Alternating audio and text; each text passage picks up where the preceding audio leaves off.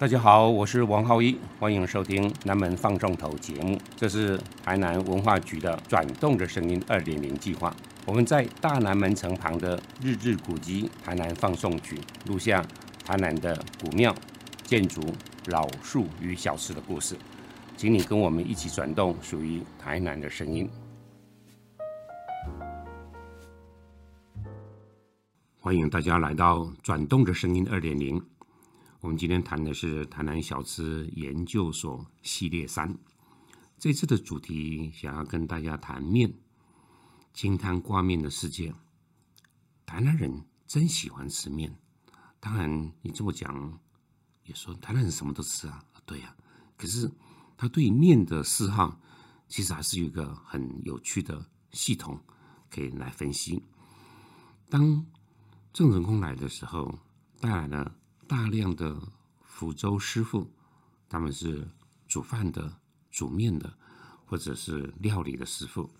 那福州本身呢，吃的一种的面叫做意面，所以非常早的时期，大概是在三百六十年之前的时候，台湾人已经开始在吃意面。那意面是什么东西？意面呢，就是一个中筋的面粉，只加上鸭蛋，不加水。所以呢，大量的鸭蛋跟干的面粉呢，这整个和在一起，然后呢，也因为不加水，所以所以在和面的时候擀成面团的时候，其实是非常辛苦的。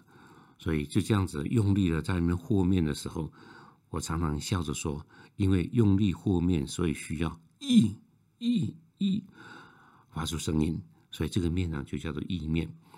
可是每次在分享、在演讲、在上课的时候，讲这段的时候，大家都哄堂大笑，觉得我根本就是在糊弄大家。其实真的叫意面，而后来呢，把这个口字旁拿掉了之后，就变成如意。如意这个颜色代表温润的、微微的黄，然后大家觉得哇，这名字好听，有意境，所以从此之后，大家还是叫意面，只不过是文字经过的修饰过了。台南吃的意面分成两种，一种呢就是新鲜的意面擀出来之后，那因为有鸭蛋在内，所以一定要趁新鲜。所以如果呢这个面需要在呃放久点的时间，比方说早上做好的面，到了晚上还要卖，那那个放面的下面会一个很大的冰块，然后再用布把它呃覆盖上去，面条直接在那边。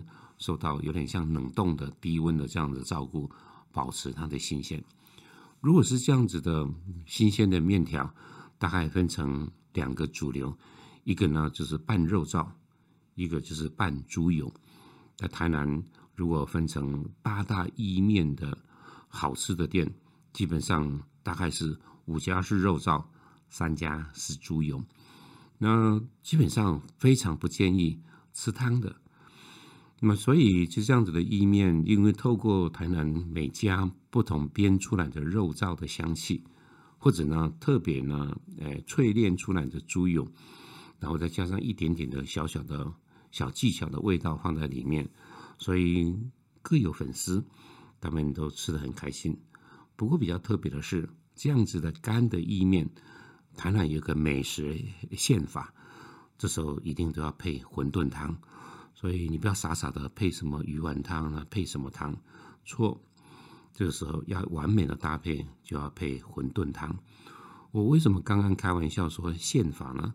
其实台南吃很多的美食，它都有一个基本的一个规矩。比如说我们今天吃的是菜长，那配的呢就是味噌汤。我们今天如果吃米糕，那就要配四神汤。我们今天如果吃蛙桂，那就要配鱼羹。如果我们今天呢吃的是水饺，那就要配酸辣汤；如果我们今天吃的是虾仁饭，那就配的那就蛋花汤；我们今天如果吃的是油面的干面，那就要配猪血汤。有什么规矩不知道，但是呢就行之多年，所以你不要呢放了一些有的没有的汤，我们要表现出像老道的样子，我们要规矩捍卫我们的宪法。所以，请各位在听了这次的分析之后，牢牢的记住：你不要天马行空的配一些不相干的汤，不相干的汤，你平常可以喝。可是当我们在很认真的是捧了这一碗好吃的意面的时候，还是请你乖乖的就点个馄饨汤吧。可是我们刚刚讲意面还有另外一种的可能，它就是意面完毕之后变成一小坨，它会在油锅里面炸，因为里面有鸭蛋有蛋，所以呢，今天一炸的时候，它会非常大的比例就会膨胀。一膨胀之后，把油甩干之后，那个面跟面彼此之间的间隙呢，就变成松散，里面的东西呢就会变成适合煮汤的了。所以在台南的这样子的干的油炸过的意面，基本上分成两个主流，一个呢就是鳝鱼意面，一个呢就是锅烧意面。所以我们就必须把这个意面重新再来定义。其实这个意面把它放在油锅里面炸，是历史的偶然。话说乾隆时期，在扬州有位知府大人，他姓伊，伊能静的伊。常常在他们家里面呢宴客，请嗯乡亲或者意见领袖他们家来吃饭。有天也一样，就招待了非常多的贵客。可是那天很特别的地方是，竟然呢端出了一碗汤面，从来没有吃过这样子的面，所以很多人吃完之后非常的开心，因为口感特别又香甜好吃，所以呢就跟这样子的。知府大人问说：“哇，这是什么面？怎么以前我来你们家蹭那么多的饭，从来没有吃过这么好吃的面？”这个知府大人说：“哎呀，我也是第一次吃到，这发生什么事情我也不知道，所以就把主厨叫出来了。主厨呢，当然跟各位宾客、跟主人呢说道歉。刚刚这个意面本来呢应该在放在水里面去煮，可是……”一时恍神，就把这意面呢丢到油锅里面去炸了。炸完之后，那个面呢就膨胀了。可是意面很难和面，所以来不及的，只能把这个油锅的意面捞起来之后，甩一甩，把油去掉之后，重新下过一次的面，再把它煮出来的。所以没想到面呢竟然变成这个样子。哎呀，这个意外其实是一个美丽的意外。从此之后。我们就有两种的意面，就刚刚讲了，一个是新鲜传统的意面，一个呢是透过这样子炸过的。所以炸过的意面，台南人喜欢用鳝鱼勾芡，然后再把它淋上去，透过那浓浓的勾芡的汤汁，跟这个意面呢就混在一起，而这样子的汤汁就会浸入到意面中间的空隙，咬起来之后特别的滑顺。而那个汤汁也通通的入了味样子的味道。当然，鳝鱼非常重要，呃，必须要大火快炒，那才能够吃出它的爽味、它的口感。那锅烧呢？那我们呢留着下一次在讲日本美食系列的时候，我们再跟大家分享。我们赶快离开意面，我们要进入到油面世界。在在过去，不管是大明王朝或者大清王朝的时候。台湾人主要吃的还是油面，那油面就黄黄的，加上了一点点的碱，然后呢，它是圆形的，所以咬起来的时候它有特殊的口感。那古人们大部分做的方式，而且是最有名的，那就是担仔面。在清朝光绪年间，这样杜小月担仔面是煮出的第一碗，而且呢，成了台南最重要的一种的美食的代表。话说，这位摆渡人，他过去呢就在安平的地方，然后把台南的一些的游客或台南的一些的行人，他们准备了在安平呢搭了大船之后，越过台湾海峡到大陆旅行或者是做生意。可是你知道吗？夏天的时候，呃，多台风，而那时候没有气象预报，所以在一个六月份、七月份、八月份的时候，那个船只就会停摆。那停摆这一位呢是。靠着接驳摆渡的这样子的人，他就没有生意了。可是还是要维持生计，怎么办？他就学会了呢，怎么样子熬煮一锅肉燥，然后汤头呢就用鲜虾熬煮出来的，香气非常的灵香。但是经过油面在煮完之后，把三个组合在一起，就是我们今天的嗯蛋仔面的前身。担着它，然后在庙口。在巷口就开始卖起来了。左右两边的单子，一边呢就一个火炉，旁边另外一个呢就是煮汤的汤汁，下面呢就放了一些的餐具，大家都蹲着，甚至呢有小板凳啊坐着。所以，我们今天看到很多台南的蛋仔面，它还是非常的可爱，坐了小板凳。对，就是过去那个历史场景就是如此。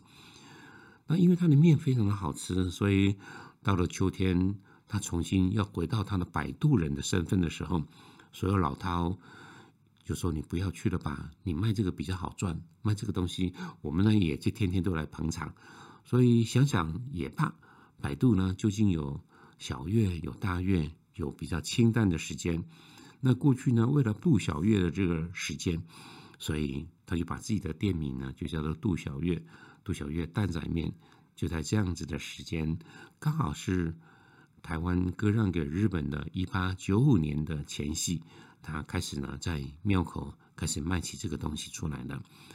从此之后，这样子的店已经传承到第四代。那甚至于呢，台南当然也不只是杜小月这样子的系统，还有赤坎蛋仔面的系统，还有台南蛋仔面的系统，所以是整个派别就跟少林是跟武汤、跟青铜派、华山派一样，大家各立门户。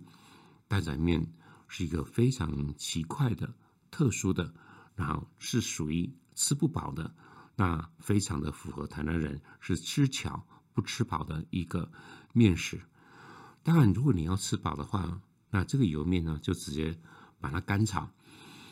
那炒完之后，当然里面呢会放上韭菜段子，然后刚开始的时候还会用蒜头或者是小虾米爆香。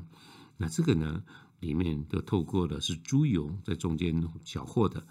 那当然，台南能够吃的面种非常多，炒干面这件事情就已经不是台南的主流。不过，如果你到了台中，台中包括从丰原、后里一直到台中市，他们的早餐的选择性不高。如果传统的早餐反而是炒干面，会显得非常的知名，而且呢，这样子提供这样好吃的店家就非常多了。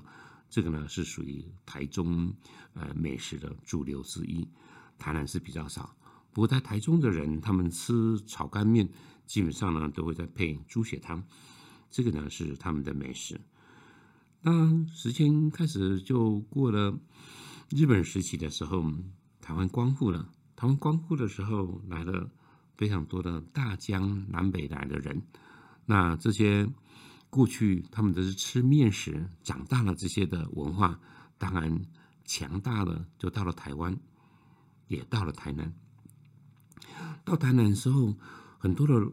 老台南人在看着说：“哦，以前我们吃的意面，我们吃的油面，我们吃的面线，哦，你这种面就这么简单啊？就面粉加水和一和之后，可以就会煮来吃了。哦，所以台湾人就把这样子的面呢，就叫做外省面。过去没有什么省级的情节，没有蓝色，没有绿色这样子的一种很在意的这样的区分，所以是一个很中性的，就称他们是外省面。”所以这样子的外省面就提供了另外一个台湾人的选择，也是台湾人的选择，那个叫做阳春面。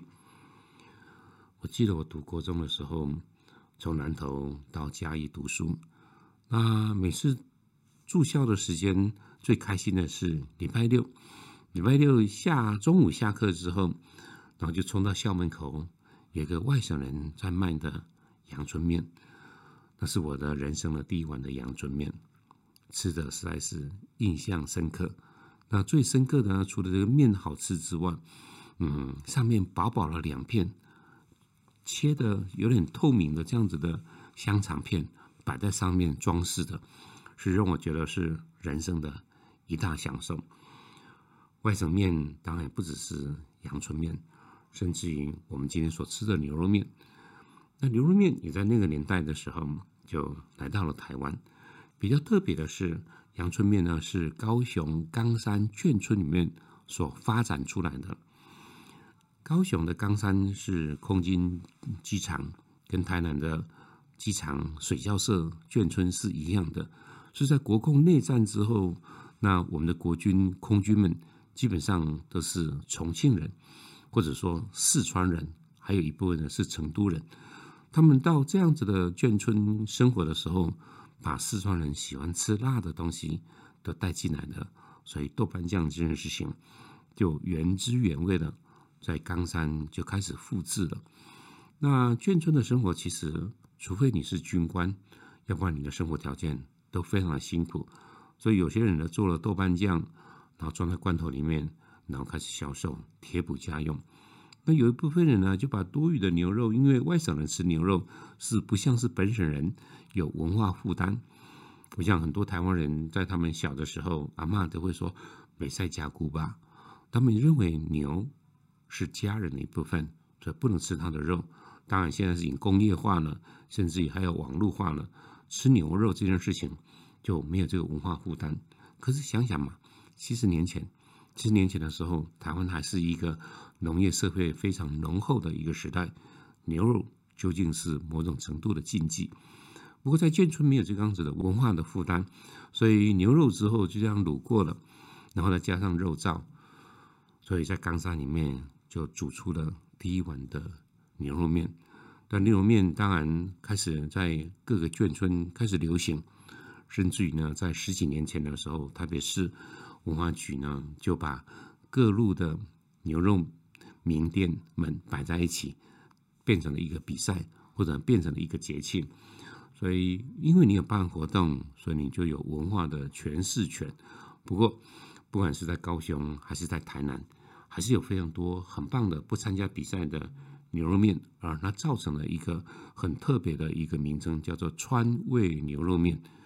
那川味牛肉面是代表的是，它不是真正四川牛肉面，因为四川没有这个东西，而是四川人到了台湾之后特别煮出来的，符合豆瓣酱、辣的、红烧的这样子的一个滋味。所以外省面呢，当然就有这样子的发展。当然，另外一种呢叫做麻酱面，也是大家喜欢的。呃，麻酱非常的特别的制作方式，不是面条，而是那个酱。那个酱让人爱不释手，它是由花生酱跟芝麻酱，芝麻酱就比例如果是三，那花生酱是一，混在一起调配，然后再加上香油，然后开始搅和拌匀，有点那种浓稠状，但是不是硬块的时候，这是其中之一。这个拌完之后就变成它的基础。另外面呢，我们在煮完面之后，还有一种的那个酱。那个酱的时候，是里面就除了刚刚放那样子的眷村的麻酱下去之外，那还有蒜泥，还有乌醋，甚至于呢，还有煮面的水放进去，搅和下来之后，它变成了比较浓稠的、比较稀的。所以面条一煮完了之后，就直接甩干，放在碗里面，它淋上刚刚已经调过煮面水的这样子的麻酱，再把淋上去。最后呢，再撒上一点葱花，那就是我们所吃到的麻酱面了。所以，整个不同的朝代，它有吃面的文化，而这个吃面的文化，对于这个爱吃面的城市而言，他们都一一珍藏，甚至于发扬光大了。所以，台南如果过去还有一个比较传统的，像吃卤面这件事情，甚至于有的材料，它不用一般的呃中筋的。面粉，它用的是高筋的面粉，属于那种久煮不烂的。那在台南最有名的就是关庙面，会把这个关庙面煮完之后，再透过这样子的羹，就有点汤汤水水的这样子东西，它不是水，它就是一个羹状。羹状里面又放了五行的颜色，在整个汤汁当中，五行呢就是呃金木水火土，所以有绿色的香菜。有黄色的蛋丝，有红色的，那属于呢，就可能是番茄，可能是辣椒。那有黑色的，就是香菇、木耳。那如果呢是白色的，就是白萝卜。那红色的地方可能比较多的，不吃辣的话，就放的是胡萝卜，代表五行。当然，最重要是有非常多的肉跟块煮在一起。是当神明生日的时候，或家里面有喜事的时候，比方说结出啦、结婚啦，家里面有一般人的生日的时候，那这些东西都会台湾人都会特别吃这种的卤面。当然，随着时间在进步，外省的微面也进来了，日本的拉面也进来了，甚至于意大利面也进来了。台南喜欢吃面，台南的面只要下肚之后，他们会经过自己的方式再重新诠释，不管是干炒的、煮汤的，或者呢变成羹的，他们呢就无所不包，甚至于呢还继续往前走。所以我说，这个台南啊是一个清汤挂面的世界。很多人会重视在鹅啊煎，重视在蛙桂，其实不知道是台南呢对吃面这件事情，其实是也是非常在行的。我们今天的分享呢就到这个地方，谢谢大家，下回见。